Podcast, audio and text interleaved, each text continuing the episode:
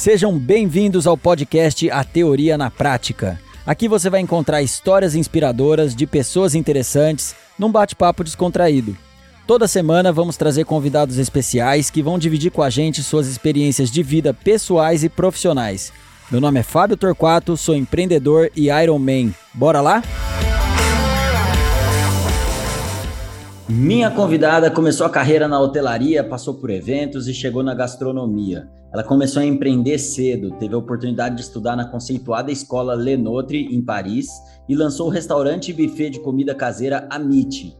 Ela foi indicada como chefe revelação, ganhou prêmios da revista Época São Paulo, assinou o catering dos principais eventos de moda, entretenimento, corporativos e afetivos do país.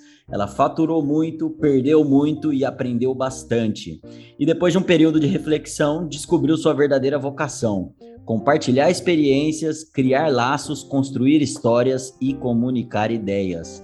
Ela criou então o Foodness, uma plataforma de gestão de negócios da alimentação e novas mídias, que tem como propósito trazer conhecimentos importantes para os profissionais desse setor. Vou conversar com a Renata Cruz. Bem-vinda, Rê. Oi, querido, tudo bom? Obrigada pelo convite. Maravilha, eu que agradeço estar com você aqui, porque eu já tive a oportunidade de conhecer um pouco da sua história e uhum. sei que a gente tem muito para aprender com ela.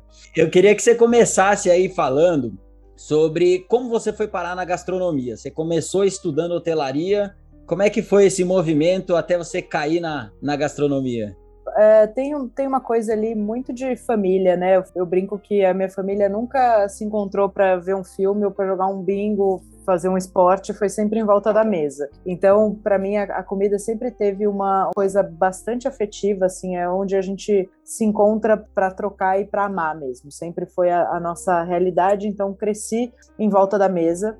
Acho que esse é um ponto importante aí dessa, dessa escolha que veio depois. É, eu comecei a trabalhar muito nova, comecei a trabalhar com 14 para 15 anos. Eu queria ter minha grana, meus pais estavam se separando, aí ficar aquela história, pede pro seu pai, pede pra sua mãe, eu falei, não vou pedir para ninguém, vou trabalhar.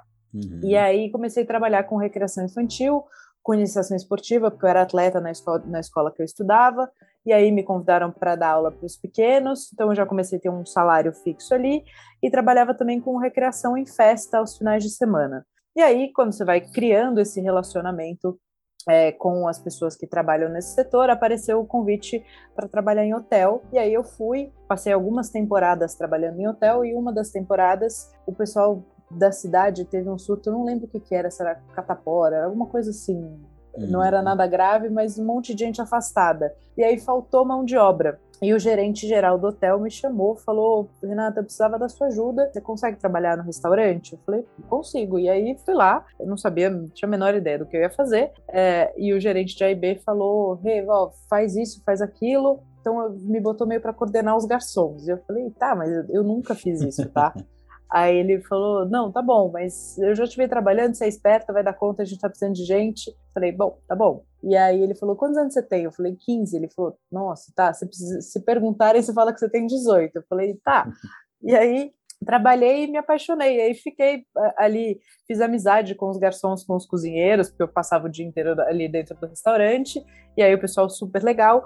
E o, o cozinheiro, o chefe, falou: ah, entra aqui, fica um pouquinho com a gente na cozinha, não sei o que. Eu, eu achei graça naquilo, achei interessante. E eh, nas próximas temporadas eu fui para trabalhar já na parte de AIB. Aí quando eu fui ah, fazer faculdade, eu escolhi hotelaria, achei que era dentro daquelas coisas que eu estava me relacionando. Eu fazia bastante freela em evento também. É, então, dentro das coisas que eu estava me relacionando profissionalmente, era o que fazia mais sentido naquele momento. A gente não tinha faculdade de gastronomia na época, assim, não era uma coisa tão uhum. difundida, né? Tava começando, acho que tinha a primeira faculdade na Embi Morumbi só.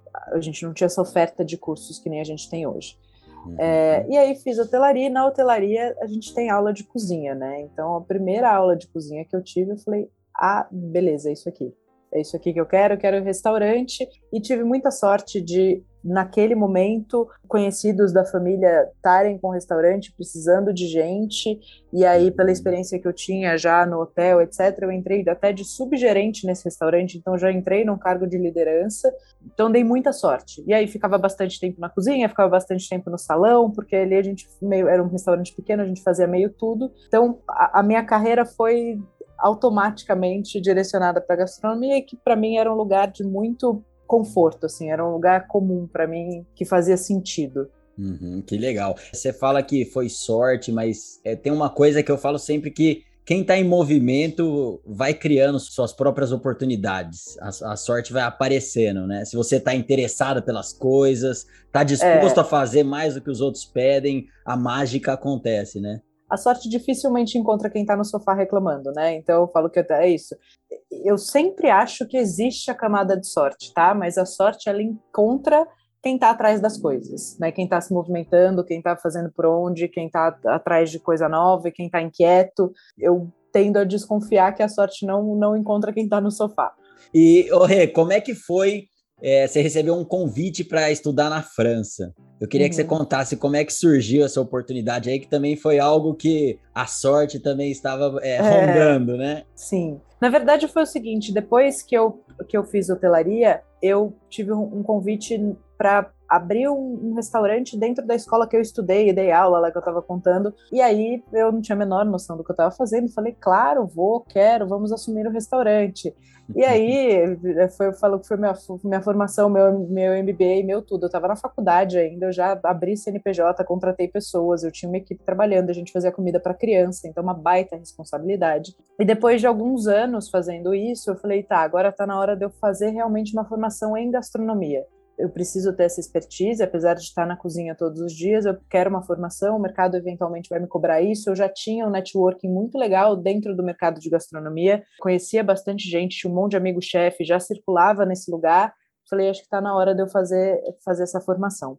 E aí fui fazer esse curso e fui trabalhar num evento de uma revista é, como voluntária e eu estava no primeiro semestre de gastronomia. E aí eu podia ficar ali com a camiseta Posso Ajudar, que não era essencialmente nada demais. Eu ficava ali meio direcionando as pessoas para salas onde eram as aulas, onde era o evento, mas eu estava ali, né? Eu, e, e eu, eu, gosto de contar essa história porque eu, eu larguei a minha empresa uma semana para fazer um trabalho de graça. E hoje eu vejo muita gente falar: ah, eu não vou fazer nada de graça, eu não vou trabalhar nesse evento, não, não quero, não vou, não vou aprender. É, e eu sempre tive essa inquietude, eu faço isso até hoje. Se eu acho que é um negócio que vai me trazer algum benefício, algum contato Uhum. É, eu, eu realmente invisto nisso, até porque é, contato é o, é o outro lado, né? Capital social é uma das coisas fundamentais para a gente empreender e as pessoas precisam entender que isso também é investimento, né? Quantas vezes eu não cheguei exausta em casa de trabalho, de evento, etc. E falei, putz, é aniversário de não sei quem, eu vou porque é importante, ou abertura, inauguração de restaurante. É, eu sempre tive essa consciência muito automática, tá? Muito natural. Não é, nunca, uhum. nunca foi uma coisa forçada. Eu vou ali fazer relacionamento, porque eu acho que isso também não dá certo. Aquele cara chato, sabe, que chega no evento e sempre fica Sim. querendo vender o que ele faz. Não é isso que eu tô falando. É uhum. construir relações genuínas e você precisa ser visto, né? Quem não é visto não é lembrado. Então também estar nos lugares faz com que você construa essas relações e esse network. E aí fui trabalhar nesse evento, e como eu já trabalhava em evento, eu era mais velha do que a média da turma que estava ali de voluntário, uhum. eu tinha os costumes ali de quem já tinha essa experiência, né? Chegava mais cedo, via se estava tudo certo, etc. E numa dessas, eu esbarrei com um chefe que estava absolutamente perdido, a menina que tinha que ficar com ele tinha dado um perdido nele, a voluntária que tinha que estar com ele deu um perdido nele. E aí eu perguntei, falei, posso te ajudar? O que, que falta? Ele me falou tudo o que faltava.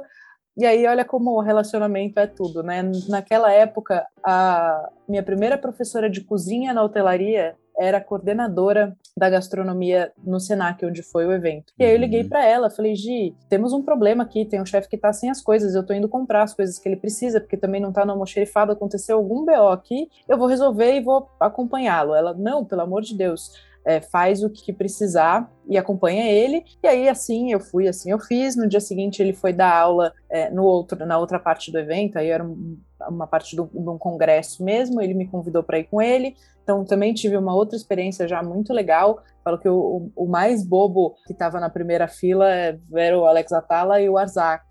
É, então, eu acompanhando o Felipe dando aula, mas foi uma, uma super experiência, uma visibilidade muito legal. Uhum. E no uhum. final de, desse assunto todo, o Felipe me deu o cartão dele e falou: oh, Eu sou diretor do, da Lenotre em Paris, então queria te dizer que você tem o curso que você quiser. Entra no site, escolhe e me manda um e-mail. Uau! Aí sim, e aí, hein? fui para lá. Olha como acontece realmente. Você teve essa experiência incrível aí de estudar na, numa das mais conceituadas escolas de gastronomia do mundo. E aí você voltou de lá da França, queria colocar em prática aí tudo que você viu lá? Quando eu voltei da França, eu resolvi que eu queria ter uma coisa mais autoral, queria ter uma possibilidade de criação. E aí eu abri o Amit, que era uhum. um buffet de eventos e um restaurante que funcionava só almoço. Aquela saga jovem, sabe, de querer botar a criatividade para fora, Uhum. Eu fico uhum. pensando, hoje em dia era um negócio super estável, né? Então, você ter um negócio dentro de uma lanchonete, de, um, de uma faculdade, de uma escola, tem suas dificuldades, você tem períodos de férias, né, onde você não tem uhum. faturamento, etc. Mas é um negócio super estável, você basicamente não tem concorrência, seus clientes estão ali com dinheirinho para comprar o que, você tem para vender e fazendo um bom trabalho, o, o, faturamento ali é quase certo, né? Não, porque você já abre a porta com uma garantia de faturamento. Uhum. Mas na época eu não tinha essa clareza toda de negócios que eu tenho hoje. Eu era uma menina, eu tinha 20 e pouquinhos anos. E aí abriu a Meet e to, eu falo que todos os erros e todas as cagadas que alguém pode cometer, pode cometer, eu cometi. Foi muito bacana, porque eu acho que também me, me deu tudo que eu tenho hoje de bagagem para para fazer o Foodness e, e para as consultorias, etc. Mas foi muito desafiador, momentos desesperadores, eu diria. Ô, Rê, é, na apresentação que eu fiz sua aqui, eu mencionei que você faturou muito, perdeu muito e aprendeu bastante. Principalmente nessa experiência aí com o Amit, como você mencionou agora. Sim. Quais foram as principais lições aí que você tirou dessa experiência?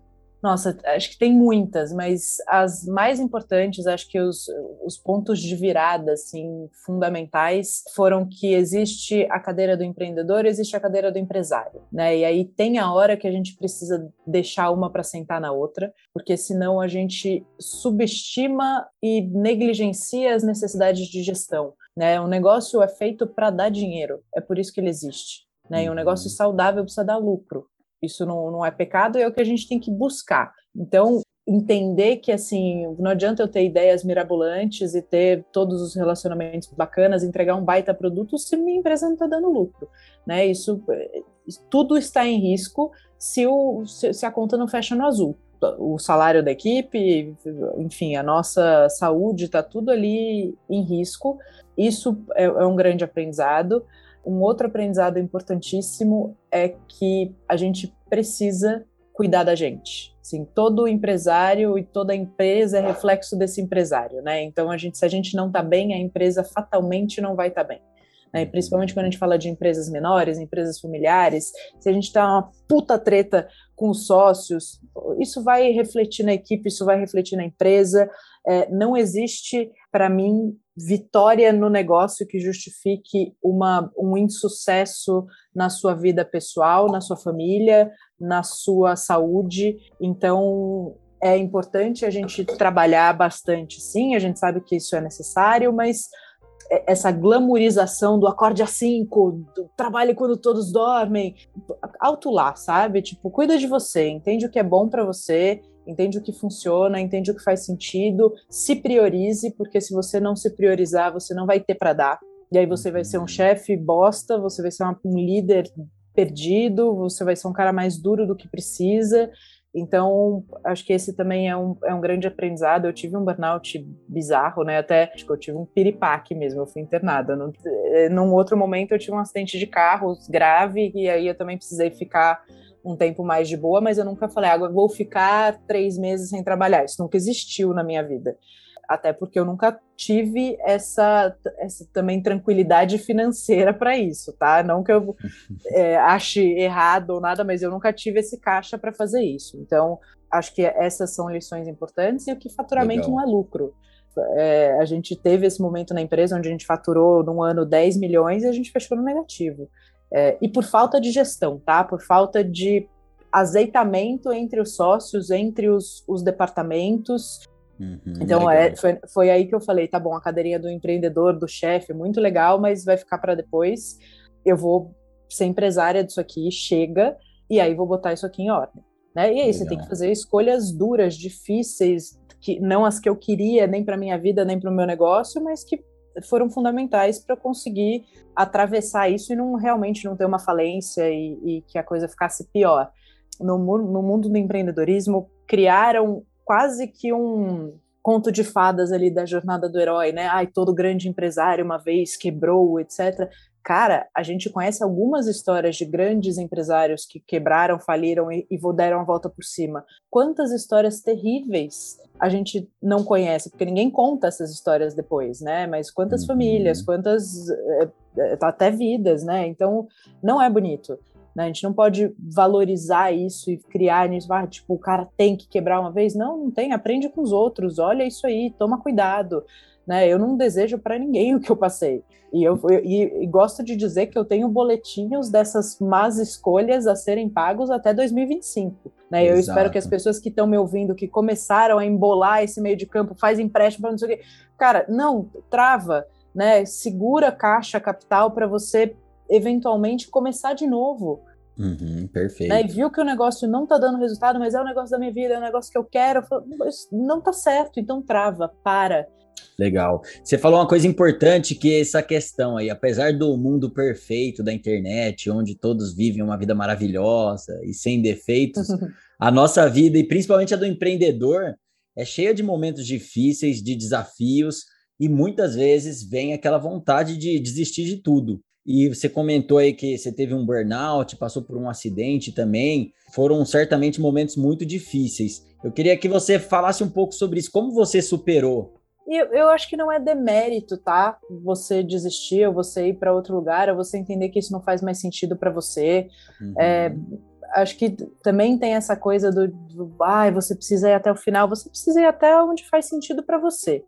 Né? Eu acho que no, no meu caso, financeiramente eu não tinha nenhuma opção, né? Eu precisava fazer as coisas acontecerem. Tinha lastro, não tinha onde encostar, não tinha para onde correr, e eu precisava fazer as coisas acontecerem. Eu também passei por um momento de virada muito importante, que foi entender o que eu queria fazer com aquilo que eu sou boa em fazer. Né? E, e, também acho que esse foi um grande aprendizado ali. 2015 foi quando a gente fechou esse ano 10 milhões, fecha negativo, etc. 2016 foi um ano de começar a entender as coisas. 2017 foi um ano de fazer escolhas. Eu fiz escolhas importantes, não fáceis, mas definitivas e fundamentais, né, para minha carreira e para minha vida pessoal. Né? O, o, buffet me tomava realmente muito tempo, tempo de qualidade com a minha família, com os meus amigos e com as coisas que eu queria para mim.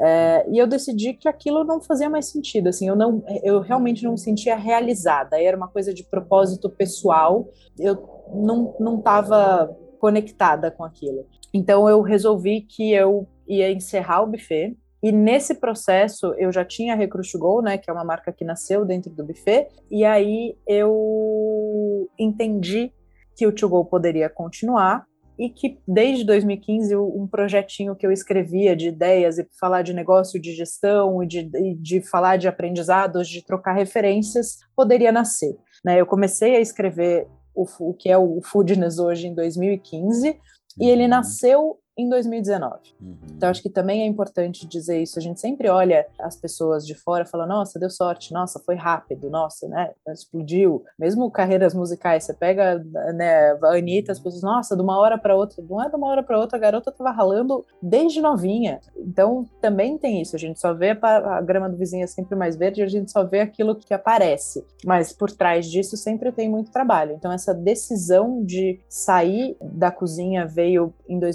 2016 quando eu precisei administrar a empresa. Com isso, isso já me deu um conforto que eu poderia fazer outras coisas, porque até então eu era chefe de cozinha, tinha construído toda a minha carreira para isso. E uma outra coisa legal de dizer também é que com essa clareza eu falei, tá, mas eu construí uma carreira, eu construí um nome nesse mercado até aqui, desse jeito. Eu não posso nem virar o meu Instagram da noite para o dia e começar a falar de livro, de planilha, de, de outro trabalho, sem fazer uma condução, porque senão eu vou perder tudo que eu construí de base até aqui. Né? Eu não quero que isso aconteça. Eu quero continuar sendo interessante e relevante para as pessoas que me seguem, sem parecer uma maluca que virou uma chave, porque realmente não foi isso que aconteceu. Então, desde 2015, eu comecei a mesclar algumas coisas nas redes sociais, comecei a trazer um pouco mais de vida pessoal, coisa que eu não fazia antes foi todo um caminho. E nesse momento eu resolvi que eu ia fazer um, um, trabalho de desenvolvimento pessoal, porque eu não me sentia mais conectada com aquela coisa da cozinha e que eu amo até hoje, mas não é o que eu posso gerar de mais valor, sabe? Eu acho que esse também é um, é um grande aprendizado. E aí, a partir disso, eu entendi que eu ia fazer outras coisas e esse trabalho de desenvolvimento pessoal que foi um, um, trabalho de coach, mas eu acho que também tem que tomar muito cuidado, do mesmo jeito que tem guru para tudo solto aí, tem que procurar pessoas sérias, né? Porque o trabalho de coach é um trabalho muito sério. Eu falo que para mim foi mais intenso do que terapia, assim. Foi uhum. eu chorava copiosamente porque você começa a acessar lugares, entender essa coisa do propósito, dos porquês, do, das suas vontades, dos seus desejos, do que você é bom, né? Onde você entrega mais valor para a sociedade, para as pessoas que estão em volta e que isso não tem nada a ver com aquilo que você imaginava. Foi um processo de desconstrução muito importante e que é muito intenso, né? Procurem pessoas sérias. A minha recomendação é façam, busquem desenvolvimento pessoal é, em todos os âmbitos. Na minha opinião, é fundamental. A nossa missão na Terra é sair melhor do que a gente chegou, então busquem isso e cada um tem, a, tem o seu, né? Cada um bate um tambor. Tem gente que encontra isso numa religião, tem gente que encontra isso num aprofundamento de estudo mesmo. Tem, eu acho que não tem regra, né? Eu estava com a minha melhor amiga ontem aqui em casa conversando exatamente isso. Para ela funciona um tipo de terapia, para mim funciona outro. O importante é que a gente faz né, e que a gente tem essa busca e que a, ainda a gente tem a sorte de ter essa troca muito profunda e, e, de conversar e de intimidade, de aprofundar assuntos que são delicados, né, essa confiança, é, e isso também acaba sendo uma forma de, de se desenvolver, né.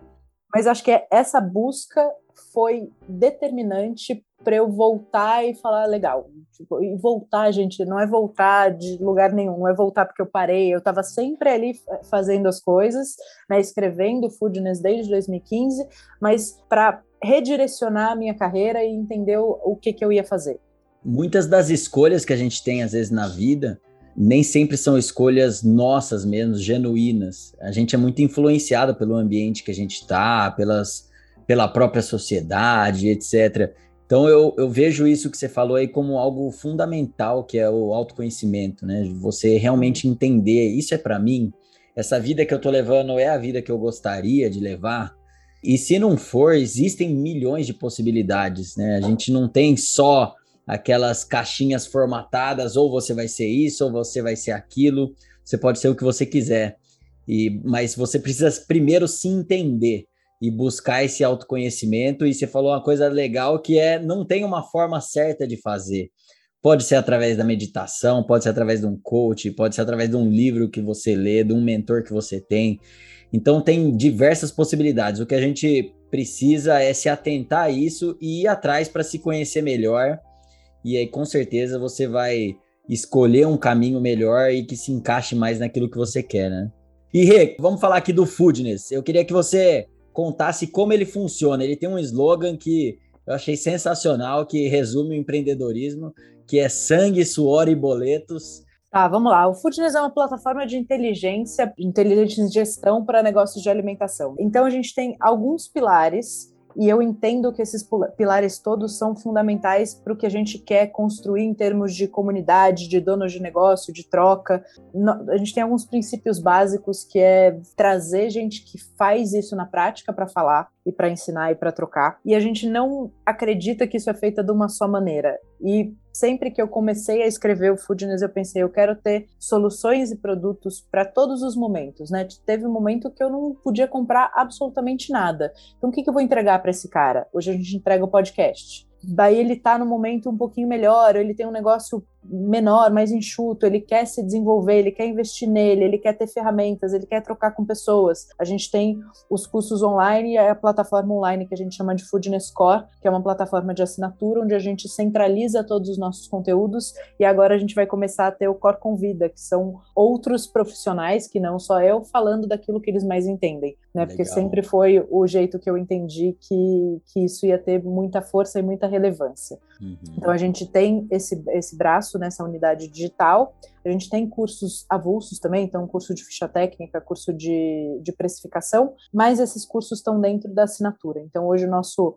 a minha menina dos olhos do digital é a assinatura, porque ali a gente realmente tem uma troca mensal. A gente bota conteúdo novo todo mês e a gente tem um aplicativo de relacionamento, que é um aplicativo que eu tenho ali vários temas. Então, a gente tem ficha técnica, precificação, gestão de pessoas, etc. E depois a gente tem uma segmentação por tipo de negócio. E ali todo mundo é aberto para falar. Então todo mundo, ah, eu, eu queria um fornecedor de salgado em Manaus. Aí as pessoas que são ali de Manaus ou a gente se tem um, um contato vai ali e interage com essa pessoa. Tem um forno para vender, o outro cara fala quero comprar. Então ali é uma Legal. construção de comunidade mesmo. A gente está muito focado nisso. Fora esses dois pilares, a gente tem a consultoria, que é um trabalho direcionado, né? Eu atendo poucos clientes por vez, eu tenho um time que trabalha comigo, eu fico bastante no estratégico e depois a gente tem um time que toca o tático e conduz o operacional junto com a equipe do local. Eu não acredito em consultoria fixa, sabe? Você ah, é uma consultoria fixa, todo mês eu tô lá. Não, a gente entra, constrói a ferramenta,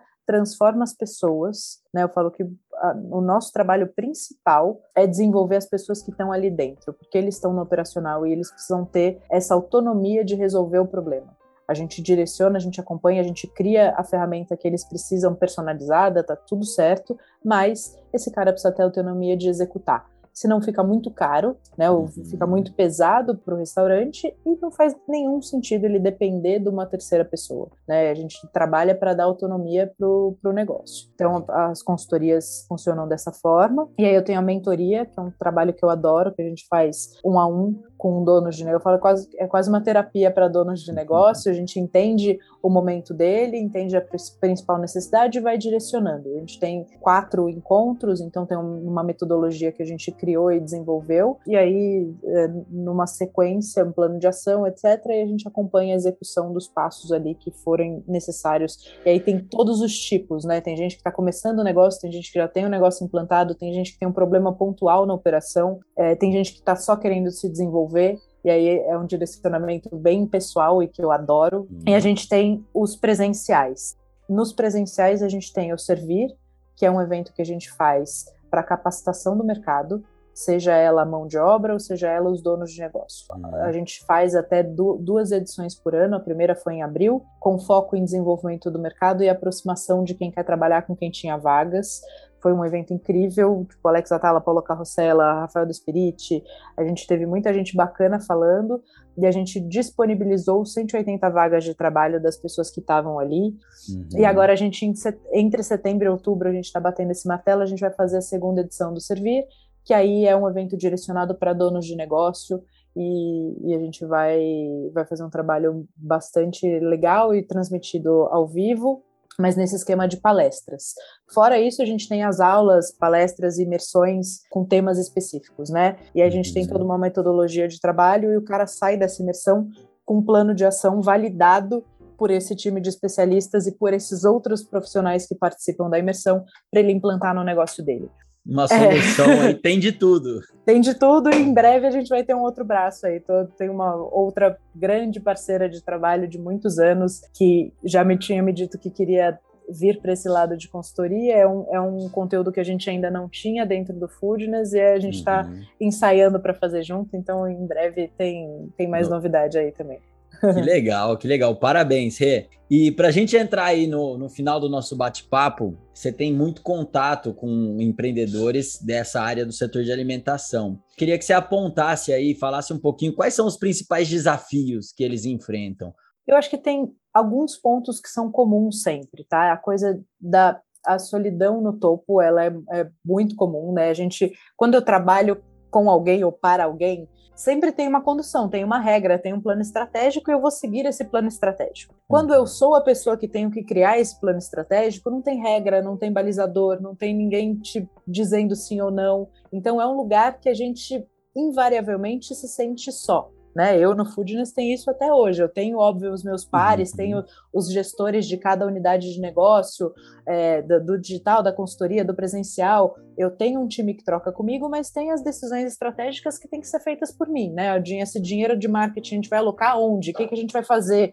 Onde eu vou botar mais energia agora? Esse lugar ele é comum e é preciso saber que ele existe para você buscar recursos e soluções para isso. Uhum. Inclusive, essa interação com outros donos de negócio, para mim, é um dos principais recursos para sanar ou para validar ideias e caminhos é, é, super bom trocar com alguém, né? A gente não sabe de tudo, a gente não é dono da verdade. Tenho grandes amigos que, que eu uso de mentores, eles sabem disso, né? Eu falei, Ei, vamos tomar um café, preciso falar com você. E aí eu conto o plano estratégico e eles falam, tá, acho isso bom, acho isso ruim, acho que não. E é, e é duro, às vezes você fala, não, como não? É uma puta ideia. E o cara fala, não, não acho, por isso, isso, isso. Você fala, tá. E por mais que ele não tenha razão, porque não significa que ele tem razão, é muito bom ser testado dessa forma, né? Não, você não espera o mercado te testar desse jeito, você resolve esses, esses problemas que tem antes. Uhum. Então, acho que a, a solidão no topo é um ponto bastante comum. Acho que o entendimento da necessidade da gestão e da complexidade que é gerir um negócio de alimentação. É, a gente tem um, um mercado com muito pouca bibliografia. Tinha coisa do, do, da glamorização da gastronomia e muito pouco se falava da gestão e do quão difícil isso é. A gente está com um número atualizado aí da Brasel que oito em cada dez restaurantes fecham antes do primeiro ano de operação. Então, assim, é, é, um número muito alto, né? Uma porta de barreira baixa, então a gente é fácil entrar nesse mercado. Se você quer ter uma empresa que fabrica shake de proteína, é mais difícil do que você ter uma empresa que vende bolo, né? Então é uma, é uma uhum. barreira baixa de entrada com uma complexidade de gestão absolutamente alta. Uhum. Então acho que também tem esse, essa dificuldade, é um negócio difícil de gerir. E para mim uma das coisas que eu mais gosto, que eu mais estudo e que eu acho mais importante, e fundamental para o nosso negócio é gestão de pessoas.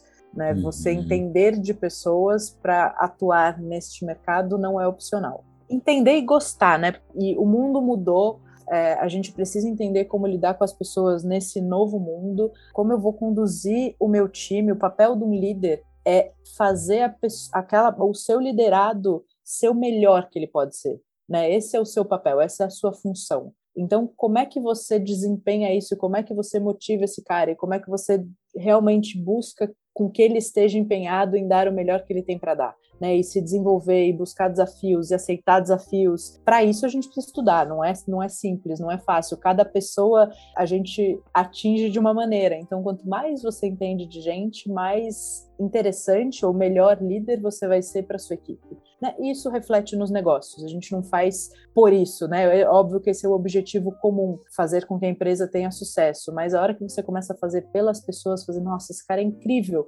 Eu preciso fazer com que ele melhore nisso, que ele melhore naquilo. Eu vou dar o feedback e também falar, eu preciso deixar ele ir. Tá na hora dele buscar novos desafios, né? A hora que isso fica sendo o seu tesão dentro da equação, o sucesso da empresa ele vai ser consequência é, dessa boa gestão de pessoas.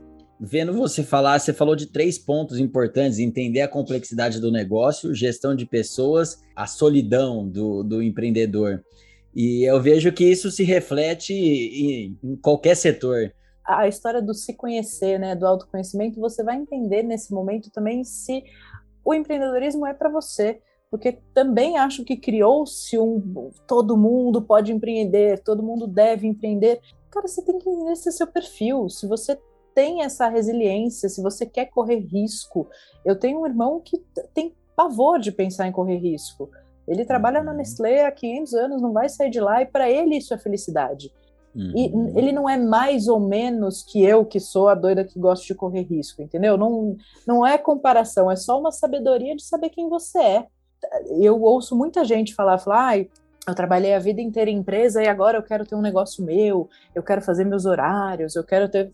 Entenda tudo que vem junto, né? Porque parece muito simples, parece muito fácil, parece que você realmente faz os seus horários, você é dono da sua vida. Isso é bem pelo contrário.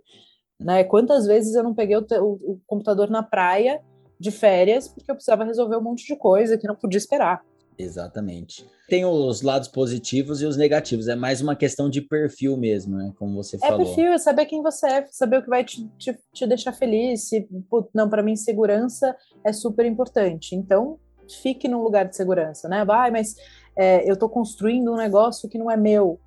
Eu realmente não tenho essa leitura. Eu acho que quando você está construindo alguma coisa, aquilo passa a ser seu, né? Eu olho os meus clientes de consultoria, eu tenho o adesivo ali das marcas todas grudada na, grudadas na, no, meu, no meu computador. Nenhum daqueles negócios é, juridicamente são meus, mas todos aqueles negócios emocionalmente são meus, sabe? Eu, eu sempre Legal tenho aquilo como um pouquinho meu para sempre, né? Cliente, cliente que a gente já entregou o projeto e que já está tudo certo, que o cara está rodando, eu fico feliz da vida de ver o sucesso. Né, eu sempre me sinto aquilo é um pouquinho filho nosso, sabe? Então eu, eu sempre me sinto parte daquilo. Uhum. Eu acho que é uma forma de, de leitura também. Você pode se sentir parte de algo que você ajudou a construir e que é incrível. Perfeito. E isso é o que todo empreendedor quer tentar desenvolver nas pessoas que estão junto com ele, né? Esse sentimento de pertencimento, mas ele, né? Mas ele precisa entregar isso também, né? Exatamente. As pessoas Exatamente. muitas vezes esquecem disso, assim. Então, se você quer que o colaborador se comporte assim, o que, que a gente está dando para ele, né? O colaborador é sempre o primeiro cliente de qualquer empresa. Então, se a gente uhum. não está dando uma estrutura bacana, se a gente não está dando alimentação o mais legal que a gente pode, pô, como é que a gente quer que o cara sinta que aquilo é dele? A dinâmica ali da, da liderança é na porrada. Vale fazer um meia-culpa e olhar para dentro, sabe? Eu gosto muito daquela teoria da hierarquia invertida, quando você olha o líder e, e o, o, dono do negócio na parte de baixo, onde ele trabalha para os outros setores da empresa. Eu acho que é bacana de entender desse jeito para ele falar, pô, Legal. eu tenho que servir a minha equipe. Né? Eu estou pensando na estratégia, não sei o quê, mas eu estou aqui para servir a minha equipe para que eles consigam desenvolver o trabalho deles da melhor forma possível. Muito bom, Rê. E para quem quer te encontrar aí, queria que você deixasse suas redes sociais do Foodness, Vamos lá. O meu Instagram pessoal é aberto, estou sempre lá, sempre colocando coisas de trabalho também. É Rec Cruz, então Recruz com dois Cs.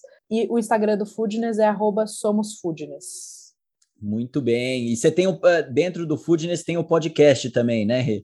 Dentro do Foodness tem o podcast. A gente tem no site todos os caminhos, então somosfoodness.com.br tem o podcast, tem os, o Foodness Core, tem o nosso contato para consultoria, tem tudo por ali. A gente sempre responde DMs e Instagram, então tudo que vocês mandarem, a gente tem um lema que é ninguém fica sem resposta. Então, tudo que vocês quiserem pode, podem mandar por lá também. Se a gente puder ajudar, a gente vai adorar. E para quem quiser ouvir o podcast no Spotify e todas as outras plataformas de áudio, Foodness Talks. Muito bem. Muito obrigado pela sua participação. Você trouxe vários insights aqui. Que bom. Então, obrigado por compartilhar seu conhecimento. Foi um prazer ter você aqui com a gente. Que bom. Obrigada. Obrigada pelo convite, obrigada pela oportunidade e estou à disposição.